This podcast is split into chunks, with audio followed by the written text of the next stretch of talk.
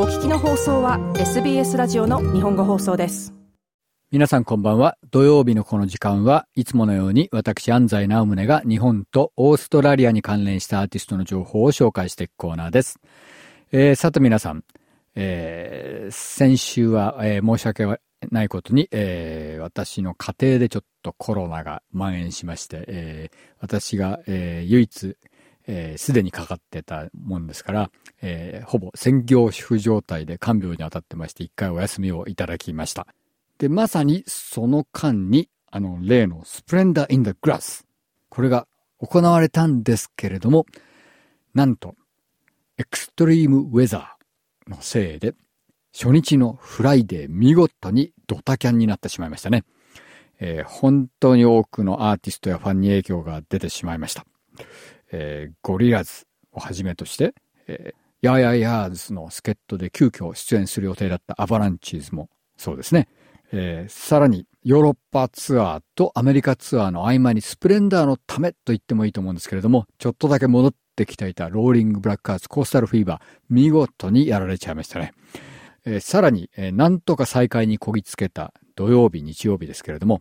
えー、土曜日の夜は帰りのバスが、これがバスの台数が足りない、あるいはえ運転手の数が足りないとか、いろんなことで、非常に長い待ち時間になってしまったらしくて、これも大変批判を受けてしまいましたけれども、まあ、この辺を考えるとですね、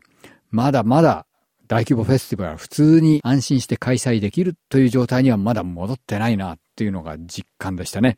まあ、エクストリームウェザーでキャンセルっていうのは、まあ、ある意味、クライメートチェンジと関連してくるでしょうし、スタッフショーテージやバスのショーテージっていうのは、まあ、まさにパンデミックの影響がまだ長引いてるってことですからね。えー、そうは言ってもですね、まあパンデミックの間にも音楽業界がどんどん、えー、下降線を辿ってるというだけではなくて、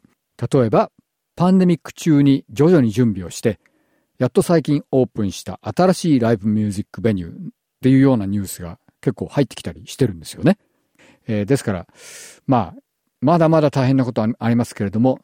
ちょっとこれからまたポジティブなことも出てくると思います。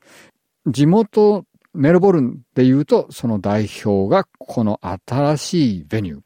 ノースコートシアターですね。まあ、1500人キャパシティの大規模ベニュー、えーまあ、フォーラムシアターのような非常に、えー、長い歴史のある、えー、シアターベニューをライブミュージックベニューとして改装して新たにオープンしましたね。えー、ごく、えー、2週間前のことになりますけれども、ここは今後メルボルンを代表するライブベニューになるんではないかということでみんなが大変期待を持っています。で、えー、コケラ落としは、えー、オーストラリアを代表するインディーバンド、スパイダーベイトでした。えー、このスパイダーベイト、今年面白いアルバムを出してるんですね。なんと33曲入り2枚組。このアルバムは実はパンデミック中に彼らが、えー、何も新しいことができない、ツアーもできないという状況になった時に、まああの、有名なあのドラマーのクラム、テレビなんかによく出てるんで皆さんも知ってる方が多いんじゃないかと思うんですけれども、えー、あのクラムが過去30年間ずっと溜まってきた未発表曲や未発表バージョンのテープを発掘して聞き直してたらしいんですよ。でその中で実はえー、メンバー3人揃って、これはリリースしてもいいんじゃないかっていうものが結構あったらしいんですね。で、それを一個一個こう取り上げていってみたら、なんと33曲入りのアルバムになってしまったということらしいんですね。で、えー、このアルバム、特に3人の中でも、